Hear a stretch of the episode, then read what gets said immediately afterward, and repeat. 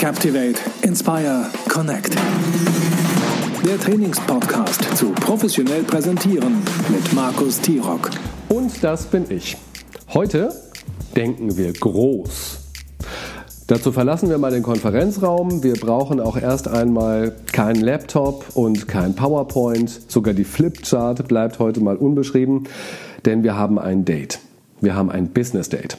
Wir setzen uns nämlich heute in die erste Reihe eines großen Eventsaals. Stellt euch vor, mit uns gemeinsam etwa 600 Leute, alle mit großer Vorfreude unterwegs. Zum Teil sind sie sogar den ganzen Tag mit dem Auto gefahren und hatten eine weitere Anreise, denn sie wollen unbedingt dabei sein. Sie wollen dabei sein, wenn ein bekannter Businessredner die Bühne für sich erobert und sie mitnimmt in die Welt der Speaker.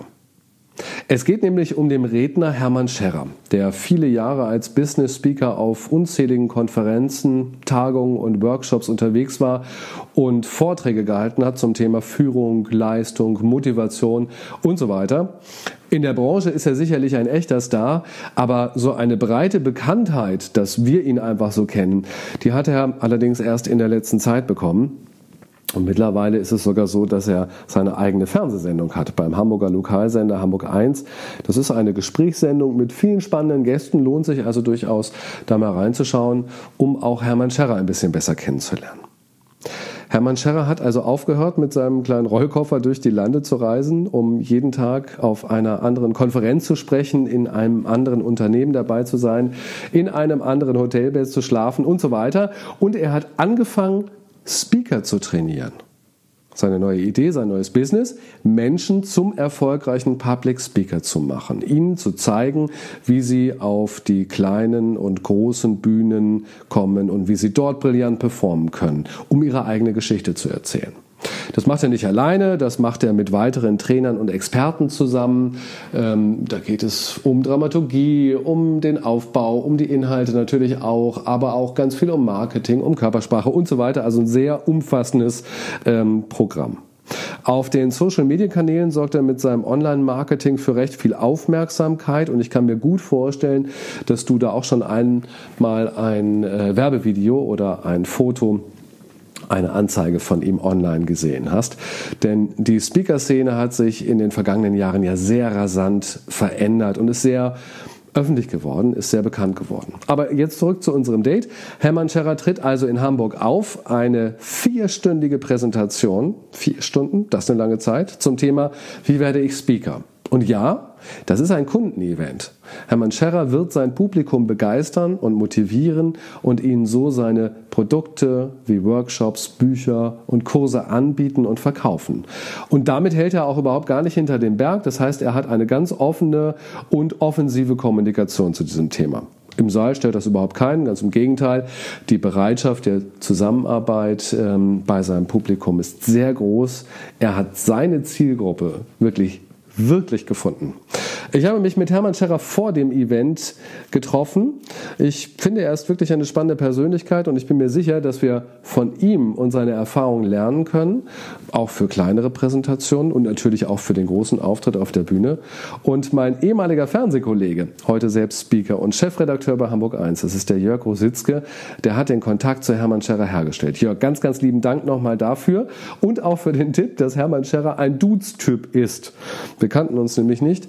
Hermann Scherer und ich, aber er ging sofort in das kollegiale Du über, was ich sehr angenehm fand, weil man sich sofort in einer offenen Gesprächsatmosphäre wiederfand. So, und jetzt wünsche ich dir viel Spaß mit dem Gespräch mit Hermann Scherer. Heute Abend in Hamburg gibt es das nächste Programm von dir, der Weg zum Top-Speaker. Vor etwa 400 äh, Gästen wirst du auftreten, also eher eine kleine Runde. Gibt es etwas, was du ganz zum Schluss, bevor du auf die Bühne gehst, machst? Kontrollierst du noch etwas, ob die Krawatte sitzt oder ob das Sakko sitzt? Oder gehst du einfach so fröhlich raus? Also letztlich einfach so. Ich habe natürlich vorher schon mal kontrolliert, ob die Technik steht. Ich habe sie dann nochmal kontrolliert, ob die Technik steht und meistens nochmal kontrolliert, ob die Technik steht, um danach festzustellen, dass sie manchmal immer noch nicht gestanden ist. Ähm, nein, äh, in der letzten Minute muss alles schon klar sein. Da ist auch nichts mehr zu retten. Ich brauche dann eher schon das Gefühl, eine halbe Stunde vorher, dass alles klar ist. Was ich nochmal mache, ist ein bisschen Me-Time, nochmal irgendwie so, selbst wenn die Gruppe drumherum ist, dass ich so eine Minute versuche, in meinem Tunnel abzutauchen und den Fokus auf den Vortrag zu legen. Dann gehst du raus auf die Bühne, nimmst ja. Kontakt auf mit dem Publikum. Ja. Wann merkst du, ob du das Publikum an dem Tag genau erreichst, dort wo du sie erreichen möchtest, oder ob man vielleicht knapp daneben liegt? Äh, Wenn es gut läuft, merke ich es relativ schnell, sprich drei, vier, fünf Minuten. Ich mache auch meine ersten drei Minuten nicht fürs Publikum, sondern für mich. Äh, ich versuche da so Dinge zu machen, die dem Publikum die Gelegenheit zu geben, mir zu zeigen, dass ich gut bin, also dass die lachen und co. Warum mache ich das? Das mag verrückt klingen, weil mein Selbstvertrauen nicht sehr groß ist und ich dennoch vor jedem Vortrag zweifle, obwohl ich 3000 plus Vorträge gehalten habe. Und dann kann ich zum Glück auf dieser Welle schwimmen das heißt, ich denke mir dann, wow, das klappt ja, Hermann, guck mal, die lachen ja, Hermann. Also ich rede mit mir sehr viel, rede mir zu. Also mein, mein liebevoller Schweinehund, der dann sagt, ja, hey, das wird heute was, Hermann, komm, komm, komm, komm, komm, jetzt mach weiter, jetzt, jetzt gib Gas. Und dann feuert mich der auch noch an und dann lachen die Teilnehmer und, und dann kann ich wirklich auf diese Welle aufspringen, auf diese, nennen wir es mal, emotionale Irgendwie-Welle. Ähm, wenn die nicht kommt und ich die nicht generieren kann und ich da nicht aufspringen kann, dann muss ich relativ viel Zeit und Energie verwenden, so schnell wie möglich, um diese Welle dennoch irgendwann mal aufzubauen und draufzuspringen. An was genau liegt es dann? Meistens liegt es bei mir daran, ich bin immer dann schlecht, wenn ich das Gefühl habe, keine Zeit zu haben. Das ist ja nur ein Gefühl, weil Zeit können wir ja steuern als Redner. Wir können ja Beispiele weglassen und hätten dann genug Zeit für die anderen Dinge.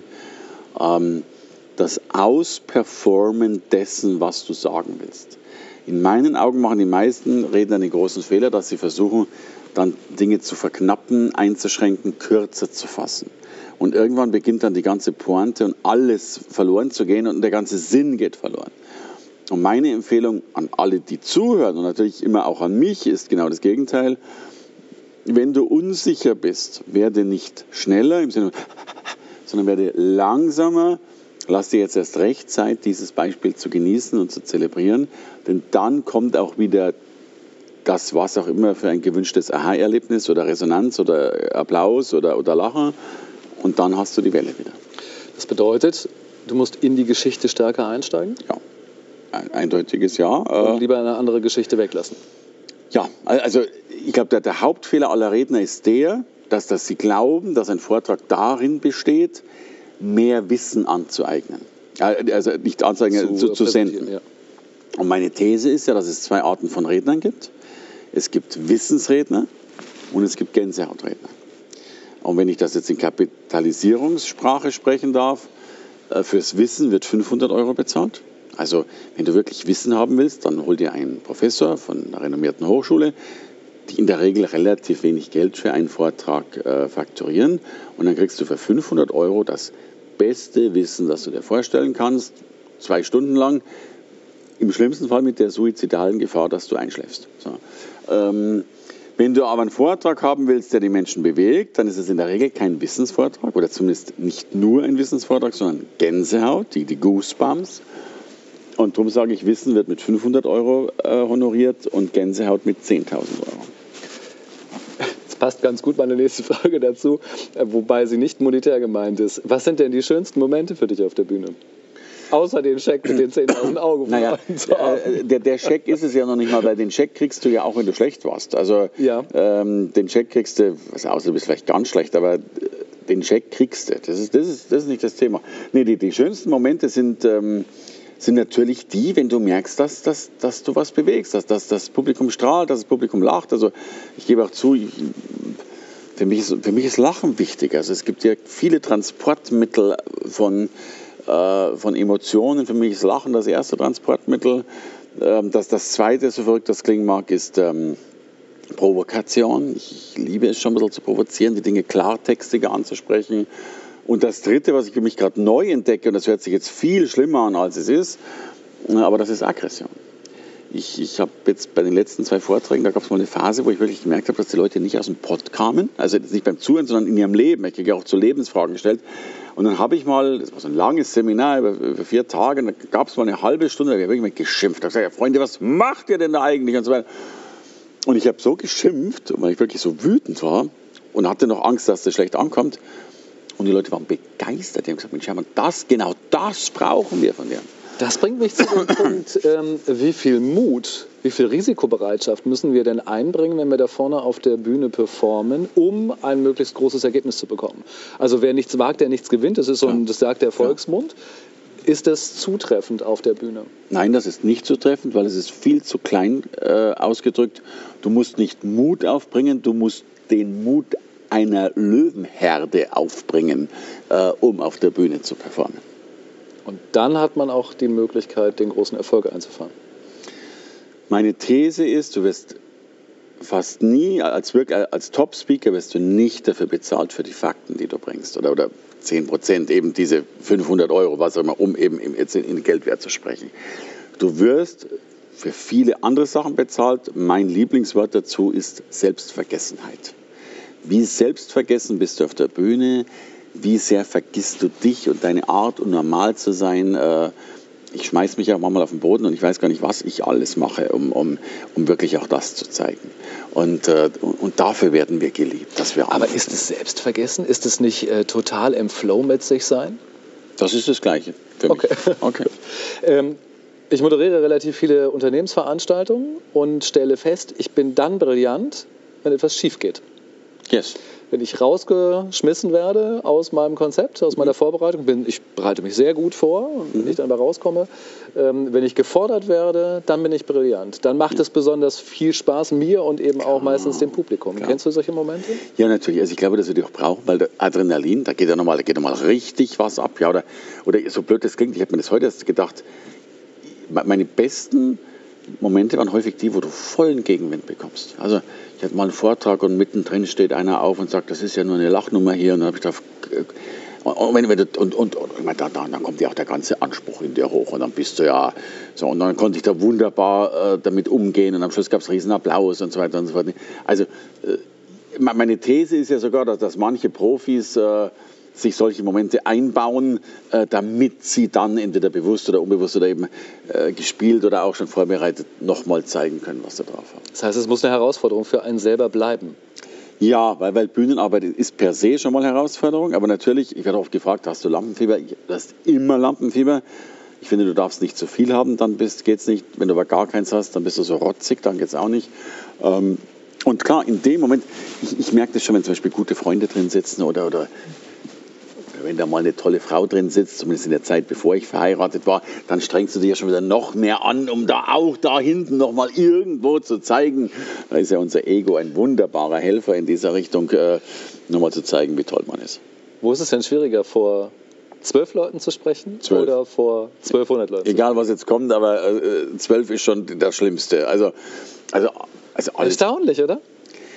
Ja, das, äh, sorry, die, die meisten glauben ja, dass es genau andersrum ist, kleine Gruppe und so weiter. Aber nee, zwölf Leute, da sind auch alle noch so, so unanonymisiert, dann traut sich keiner lachen. Also äh, ich habe manchmal, ich habe hab Kaminabende gehabt mit acht Leuten. Ich habe auch, es ist eh verrückt, ich habe einen relativ hohen Vortragssatz. Ich werde, werde manchmal gebucht, zu meinem vollen Satz, um vor acht Leuten zu sprechen, was ich einerseits schon mal vom Return of Investment wahnsinnig teuer finde, für so wenig Leute so viel Geld zu investieren. Wenn ich das pro Person umrechne, ist es teuer. Aber es ist ja nicht deine Entscheidung, das hat der Kunde entschieden. Ja, hat, hat er entschieden, aber es kommt eben noch der zweite Negativfaktor dazu, er kriegt noch nicht mal die Stimmung mit. Weil, weil eben äh, die, die zwölf Leute nie diese gleiche Stimmung haben werden, beim, als wenn der gleiche Vortrag vor 200 Leuten wäre es hat ja alles eine Schattenseite. Das heißt, wenn du viele Vorträge gehalten hast, musstest du dir selber auch viele Vorträge schon anhören auf Konferenzen. Ja. Äh, ja. Und ich kann mir vorstellen, es gab Situationen, wo du innerlich die Hände über den Kopf zusammenschlägst und sagst so, oh, das ist kein guter Performer auf der Bühne. Was muss der machen oder sie machen, damit du die Hände über den Kopf zusammenschlägst und sagst so, nein, nein, nein, das geht so nicht. Naja, zum Hände über den Kopf zusammenschlagen muss einer wenig machen, weil das ist ja die, die Grundhaltung bei Vorträgen, finde ich, dass du sagst, das ist ja schrecklich weil natürlich der, der klassische Vortrag, der macht halt ZDF, Zahlen, Daten, Fakten, steht da oben, liest sein Blatt runter und geht wieder runter. So. Ähm, das hat sich auch nicht sehr gebessert, finde ich. Das, das ist bei 90 Prozent der Vorträgen immer so. Aber ich, halt, ich schlage nicht die Hände über den Kopf zusammen. Ist es nicht Wissen oder ist das nicht Trauen? Oder ist es eine, eine, eine Mischung von beiden? Wissen Sie nicht, wie es besser gemacht werden soll? Oder trauen Sie sich nicht, in dieses Risiko zu gehen? Was ja beides auch in Ordnung wäre. Beides. Ich, ich glaube, dass wir, dass wir viel zu viele Schranken ähm, auferlegt bekommen. Meine Tochter hat vorgestern zu mir gesagt, die ist neun und die will im Lesewettbewerb gewinnen. Da gibt es aber einen Clemens, der ist großartig im Lesen, weil der so schön betont und die Dinge so zum Ausdruck bringt. Und dann habe ich meiner Tochter das mal vorgemacht, wie man das auch machen könnte, mit, mit all diesen außergewöhnlichen Ausrastern, die man da ja reinlegen kann in so einen Satz. Äh, meine Tochter hat den Kopf geschüttelt und konnte damit nichts anfangen. Also es ist, glaube ich, sogar noch im Bereich des Unvorstellbaren für die meisten Menschen, eine Performance an den Tag zu legen. Wenn man dich so erlebt, kann man sich kaum vorstellen, dass du jemand bist, der diese Performance wirklich studiert und gelernt hat, sich damit auseinandergesetzt hat. Man glaubt ja, dass die Leute auf die Bühne gehen, brillant sind und dann äh, halten sie eben ihre Rede oder sowas und es bedarf keiner großen Vorbereitung. Wie, wie ist das bei dir? Hast du dich mit Körpersprache, mit Atmung, mit Stimme, hast du dich damit beschäftigt? Äh, also die, die, die, die schnelle Antwort ist nein. Die, die ausführliche Antwort ist ja zu einem Prozent, weil es mich sehr, sehr schnell gelangweilt hat und weil ich auch nicht den geringsten Bock habe, äh, an meiner Stimme rumzufeilen. Ich rede schon viel zu bayerisch. Ähm, was ich gemacht habe, äh, und darum bin ich natürlich schon ein Fan davon, also ich halte Medientraining natürlich für sinnvoll, äh, eben Situationen zu schaffen, in denen du lernst, unter Druck zu arbeiten. Mir, ist der, der Adrenalindruck sehr wichtig. Ähm, insofern finde ich das großartig, was du machst, dass du das Menschen beibringst, äh, da zu performen. Und dennoch braucht es neben dem wunderbaren Coach, wie du einer bist, glaube ich, ein weiteres Element und das heißt einfach Übung. Reden lernst du durch Reden. Was brauche ich denn als Potenzial? Was muss ich denn mitbringen, um Nichts. tatsächlich ein guter Redner zu sein? Nichts? Nichts. Spielen wir weiter, bedeutet, dass alle 400 Leute, die heute Abend vielleicht bei dir in dem Vortrag sitzen, ähm, zu einem guten Redner ausgebildet werden könnten? Ja. Ich begründe natürlich auch, weil so kurze Antworten zu kurz sind. Aber ich meine das ernst. Ähm, das ist doch das Schöne. Jeder hat genug zu erzählen, glaube ich schon fast. Also wenn du jetzt bis mal vielleicht 25 bist und ein bisschen Lebenserfahrung hast, das sind ja oft die eigenen Geschichten, die es ausmachen. Und natürlich bist du in vielen Dingen nicht perfekt. Ja? Aber ich sage heute, alles, was dir fehlt, kannst du dir kaufen. Wenn man jetzt glaubt, dass du eine schlechte Stimme hast, geh zum Stimmtrainer. Wenn man jetzt glaubt, ich will ein bisschen besser in meiner Performance werden, will besser werden in meiner Dramaturgie, geht man logischerweise zu dir. Ähm, wenn man jetzt glaubt, man muss eine Dramaturgie machen, dann holt man sich einen Regisseur oder auch dich. So. Ähm, und wenn du selber ein Idiot bist, dann holst du einen Partner. Also äh, irgendwas geht immer und, und darum bin ich, ja, ich weiß, das, das, das klingt immer so unseriös, aber ich bin felsenfest davon überzeugt, dass von diesen 400 Leuten, die heute Abend bei mir sitzen, 399 gute Redner werden können. Und der eine auch nur, weil er, nicht weil er stumm ist.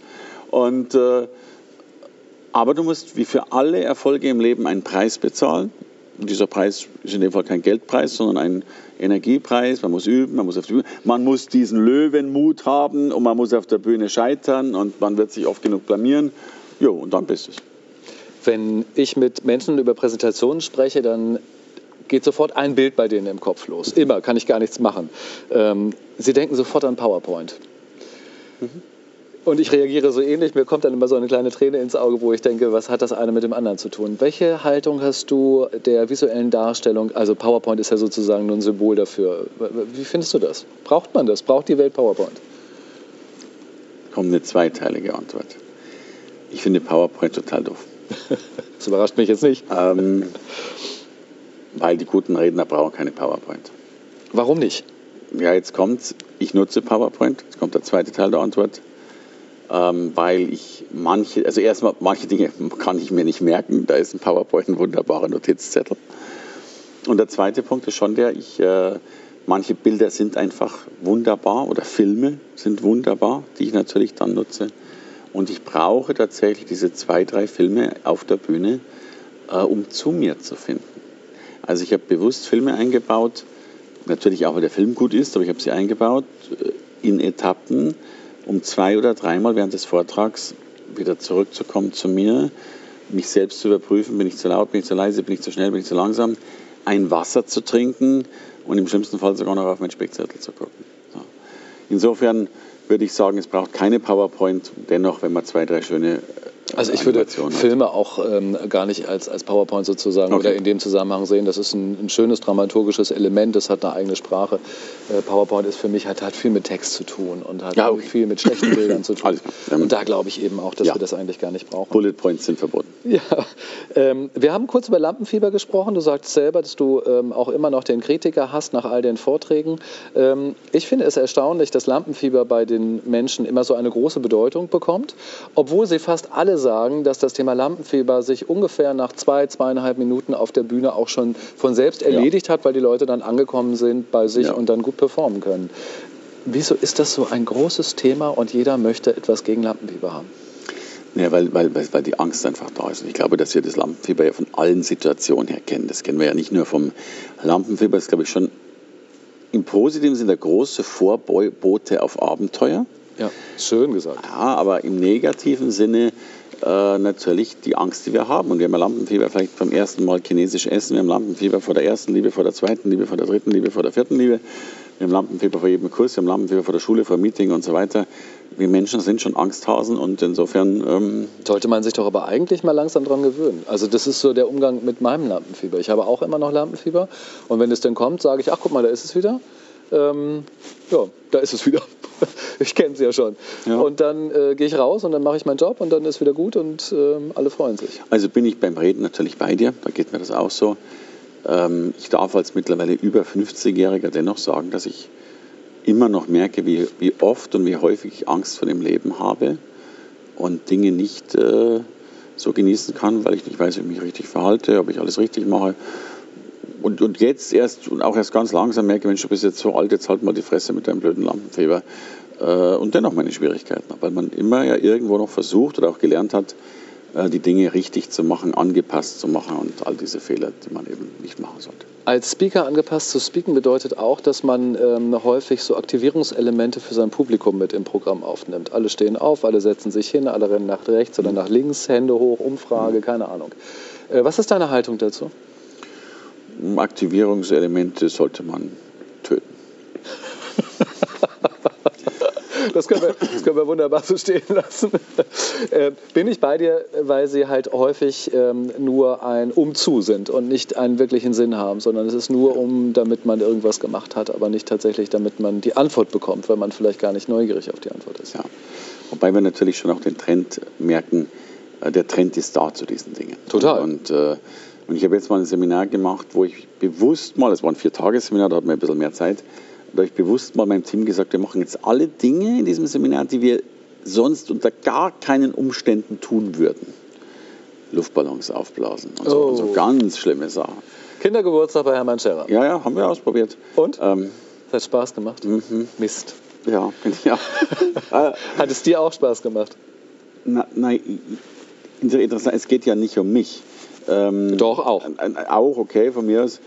Also es hat tatsächlich, es hat mir Spaß gemacht zu sehen, dass es meinen Teilnehmern Spaß macht. Und äh, dann bin ich halber Dienstleister genug, ganz habe ich es noch nicht geschafft in meinem Herzen, aber ich, ich kann natürlich damit leben, und Luftballon ist jetzt nur eine Metapher, aber ja, ja. Ähm, wenn du mal... So eine schlimme. Ja, ja, ja, Metaphern sollen ja deutlich sein. Ne? Also wenn du dann schon mal äh, die Menschen glücklich... Also ich habe jetzt einen Abend integriert in mein Programm, das ist äh, die sogenannte Ugly Night.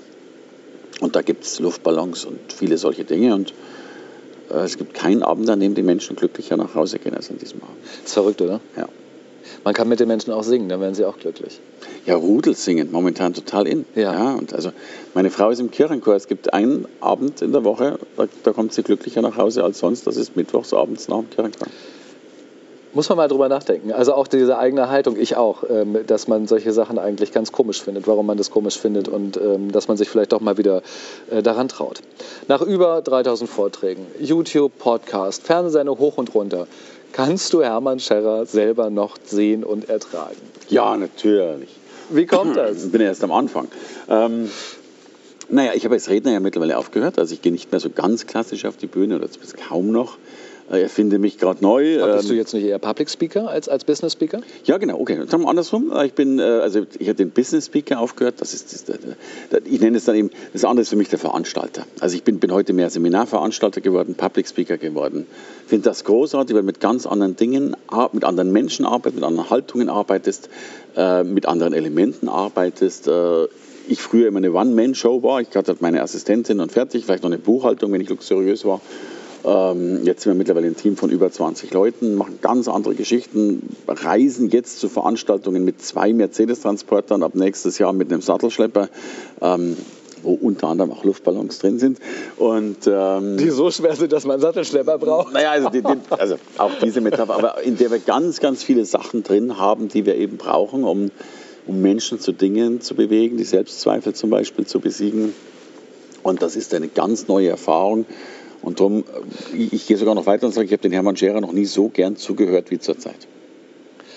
Du bist Gründungsvater einer neuen Speaker-Generation und einer neuen Speaker-Kultur, glaube ich, in Deutschland.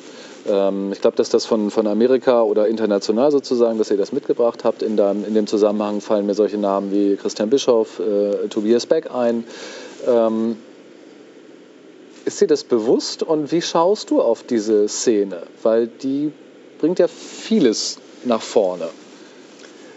Ich würde es gern äh, die Aussage ein bisschen verändern wollen. Ich, also wenn ich überhaupt Gründungsvater bin, dann bin ich, glaube ich, eher Gründungsvater des überhaupt des Speakings gewesen. Also oder es gab ja, ich will jetzt gar nicht so hoch aufhängen, aber es, es gab ja zu meiner Zeit, glaube ich, zehn Speaker und ich war dann der Elfte.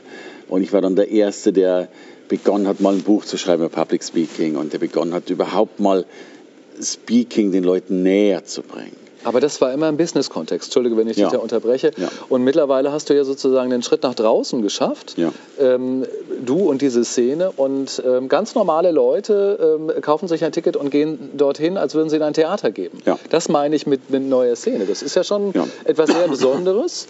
Hat auch viel mit Entertainment zu tun. Und da setze ich an und sage so, ah, da muss man doch aber auch ganz genau hingucken, wo Qualität ist und wo Augenwischerei ist. Ja, also darum meine ich auch, ich habe diese Szene nicht erschaffen, aber es waren tatsächlich Schüler von mir, die diese Szene dann erschaffen haben, ähm, die, die da ist, über die man auch lang streiten kann und ich einer der größten Streiter bin über diese Szene zum einen, weil ich eben auch nicht glaube, dass bloß wenn du eben samstags über glühende Kohlen läufst, dass du am Montag ein besserer Mensch bist und so weiter und Luftballon aufblasen reicht eben auch noch nicht aus, um, um wirklich gut zu sein. Aber auch dieses Gurutum halte ich für, für extrem gefährlich. Äh, ich, ich bin mittlerweile einer, der ja diese, alle tragen noch diese Gummibänder mittlerweile, wo mhm. du eben dann zeigst, dass du bei dem und bei dem warst. Das habe ich einen gehabt, der hat dann sieben Gummibänder um den Arm gehabt. Und ich mache es mittlerweile auch so, aber jetzt kommt der Clou. Ich lasse jetzt auch bei meinen Seminaren immer die Gummibänder rum. Hermann Scherer, groß und fett und breit. Ähm, und dann am Ende des Seminars sage ich, ich heiße ja Scherer, also muss ich mit der Schere arbeiten. Und dann kommt mein Team mit dem Bauchladen, mit Scheren in der Hand. Und dann werden denen die Gummibänder weggeschnitten um eben zu sagen, Freunde, was seid ihr denn eigentlich für Kasperl? Ihr braucht doch kein, kein Gummiband von dem Hermann Scherer rumzutragen. Wer ist der, wer, wer bitte schön ist Hermann Scherer? Wenn ihr schon ein Gummiband rumtragt, dann doch bitte euren eigenen Namen drum und nicht äh, von irgendeinem. So. Also insofern gehe ich da sehr kritisch damit um. Äh, jetzt kommt aber auch die positive Seite. Ich bin mir nach wie vor sicher, dass wir erst am Anfang sind dieser Speaking-Bewegung. Wir werden in Deutschland, das haben Zukunftsforscher mir gesagt, und ich habe die Erklärung plausibel gefunden, eine Million mehr Coaches brauchen, als wir sie heute schon haben. Äh, Speaking ist mittlerweile auch ein Ersatz geworden für ins Theater gehen, für irgendwas gehen. Äh, und dann ist es mir immer noch lieb, ähm, dass die Leute eben zu einem Vortrag gehen, als wenn sie eben jo, gar, gar nichts machen. Oder so. ja, ja, ja. Also, ist ja eine Auseinandersetzung. Genau, also alles gut.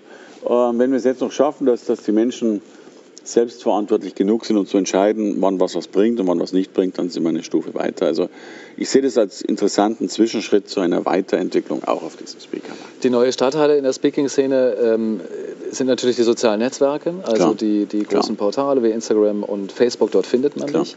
Fühlst du dich wohl da? Ich finde Facebook total doof. Also ich finde also ich es ganz, ganz schrecklich doof, dass das Mittagessen und auf Instagram sind ja nur Milliardäre oder Models. Also wenn du so einen Sixpack-Bauch anschaust, dann kriegst du Komplexe und wenn du die Models anschaust, dann denkst du, wow. Ähm, ne, finde ich doof. Aber sorry, dafür bin ich Wirtschaftsmann genug. Ich liebe Facebook. Äh, ich mache mit Facebook weit über eine Million Euro Umsatz im Jahr. Und darum bin ich ein großer Facebook-Lover, ohne das Mittagessen zu posten. Muss man sich eine dicke Schale ähm, anlegen, um den Gegenwind dort auch auszuhalten, den man auf den sozialen Netzwerken automatisch und immer, wenn man irgendwie eine bestimmte Followerschaft irgendwie hat, äh, bekommen wird? Die äh, boshafte, arrogante Antwort ist nein. Es reicht, wenn du einen Mitarbeiter hast, der schnell auf die Löschtaste drückt. Schon mal einen Shitstorm erlebt? Nö, weil der mit der Löschtaste schneller war. das ist gute Mitarbeiter. nee, aber, aber und, jetzt, und jetzt kommt die positive Antwort. Ich habe heute erst mit einem Comedian gesprochen und er hat gesagt, er, er liebt die Negativkommentare, er druckt die aus und liest sie dann auf der Bühne vor. Und die Leute lachen sich kaputt. Und, und da ist was Wahres dran, weil meistens Negativkommentare wirklich auf Hanebüchen. Besser Drehbuchautor, äh, ja, ja, ja, zahlen muss. Genau, und, und, und, und haben Rechtschreibfehler drin und, und haben, haben auch Logikfehler drin. Also äh, äh wäre, also ich, du kriegst ja ganz so blöde Kommentare, wo dann plötzlich irgendwas mit dem Dritten Reich konnotiert wird, wovon du gar nichts am Bezug hast. Also nee, ähm, ich, ich werde in Zukunft damit anders umgehen. Ich glaube, ich werde sie sogar noch mal teilen und öffentlich machen. Also eine sportliche Haltung sozusagen empfinden dazu. Hm, sportlich ist ein euphemistischer Begriff für äh, boshafte Haltung. ja, gut, aber da geht es auch ein bisschen ja, um Wettbewerb, um Kämpfen, ja, um Schnelligkeit, um Geistesgegenwärtigkeit. Klar, klar. Letzte Frage: Was ist das nächste große Hermann Scherrer-Ding? Das nächste große Hermann Scherer-Ding ist, dass er viel im Sandkasten sitzt und mit seinen Kindern spielt. Aber wenn du was vom Business hören willst, wir ähm, fliegen zur Schauspielschule nach New York einmal im Jahr dieses Jahr mit einer Riesengruppe, über 200 Menschen nach New York eingepackt. Äh, wir sind heute schon aufgeregt. Und da war doch aber noch dieser ähm, große Laster, der demnächst durch die Gegend fahren wird. Yes. Was hat der da drin? Sind das Bühnenbilder oder was hat der da drin? Der Laster hat äh, tatsächlich Seminarequipment drin. Also ist eher für Workshop? Nee, nee, es ist schon, also, also ich, ich habe die Nase voll von Veranstaltungen, Seminaren, die so tun, als ob. Also es gibt ja Rhetorikseminare, da sagt man dann, wir tun jetzt so, als wären wir von einer großen Gruppe und dann halten wir jetzt unseren Vortrag. So. Wenn ich sowas tue, dann mache ich nicht ich tue als ob, sondern dann lade ich diese große Gruppe ein. Dann gibt es die wirklich und die haben fürs Ticket bezahlt. Und äh, ich mache mittlerweile so viel Adrenalin, ich rede nicht darüber, wie mache ich Instagram, sondern ich mache Fotos und tue den Instagram rein. Ich rede nicht darüber, wie dreht man einen Film, ich drehe mit meinen Teilnehmern an dem Tag einen Film. Ähm, ich stelle die auf eine echte Bühne, ich habe Hamburg 1 als Fernsehsender dabei, wir strahlen sogar den Speech auf Fernseh aus, um den Adrenalinspiegel so weit oben zu halten, weil ich glaube, das sind Referenzerlebnisse.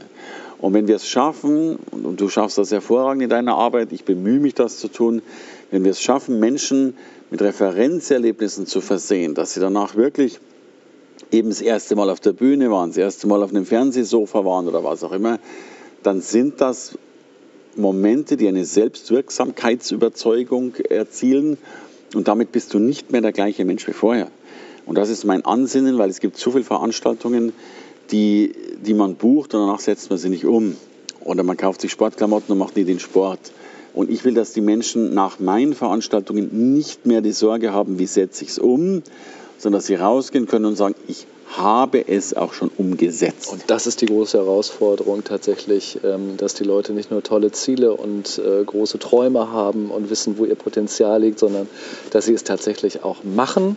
Right. Einfach mal machen, dass es einmal schon geschehen ist, dann beim zweiten Mal fällt es nicht mehr so schwer. Right. Hat mich sehr gefreut. Ich sage vielen Danke Dank und ich freue mich auf den Vortrag heute Nachmittag. Oh, du bist da. Ich bin da. Jetzt ist der Moment da, da muss ich mich jetzt mehr anstrengen, weil eben in dem Fall nicht die schöne Frau, aber so ein wunderbarer Mensch da ist wie du. Großartig. Und am Abend habe ich mir natürlich das Event in dem Hamburger Hotel angeschaut. Mein Respekt, Hermann Scherrer hat vier Stunden die Bühne gerockt. Wenig Filmanspielungen, eigentlich keine Gesprächsgäste, sondern eine vierstündige One-Man-Show. Das muss man erstmal ähm, auf die Bühne bringen. Perfekt von seinem super freundlichen Team organisiert und durchgezogen. Und wie war Hermann? Ich fand ihn gut.